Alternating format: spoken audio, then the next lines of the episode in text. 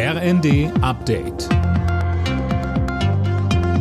Stündlich neu. Auf den Punkt informiert. Ich bin André Glatzel. Guten Tag. Katar liefert nun doch Flüssiggas nach Deutschland. Nach monatelangen Verhandlungen verkündete das Energieministerium in Doha heute die Einigung. Sönke Röhling, der Bund hatte damit aber offenbar gar nichts mehr zu tun. Das stimmt, das hat man an RWE und Uniper delegiert. Die haben sich vertraglich verpflichtet, für Deutschland Gas auf dem Weltmarkt einzukaufen. Und ein Vertrag wurde jetzt halt mit Katar geschlossen. Zwei Millionen Tonnen liefert das Emirat jährlich. Das ist in etwa ein Zwanzigstel dessen, was mal über Nord Stream 1 kam.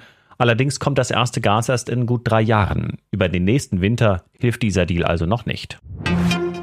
Der Anstieg der Verbraucherpreise in Deutschland hat sich in diesem Monat leicht abgeschwächt. Nach einer Schätzung des Statistischen Bundesamtes wird die Inflationsrate voraussichtlich auf 10 Prozent sinken.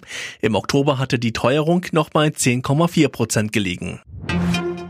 Bei einem Treffen der NATO-Außenminister in der rumänischen Hauptstadt Bukarest geht es heute und morgen um Winterhilfen für die Ukraine. NATO-Generalsekretär Stoltenberg erwartet Zusagen für warme Kleidung, Medikamente und Drohnenstörsysteme.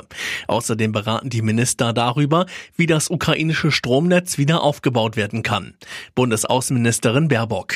Wir erleben auf brutale Art und Weise, dass der russische Präsident jetzt Kälte als Kriegswaffe einsetzt. Ein brutaler Bruch nicht nur mit dem Völkerrecht, sondern mit unserer Zivilisation. Bei der Fußball-WM treffen in der Gruppe A heute die Niederlande auf Katar und Ecuador auf den Senegal. Fest hier nur, für den Gastgeber ist nach der Vorrunde Schluss. Anstoß ist 16 Uhr. Ab 20 Uhr spielen Wales gegen England und der Iran gegen die USA. Alle Nachrichten auf rnd.de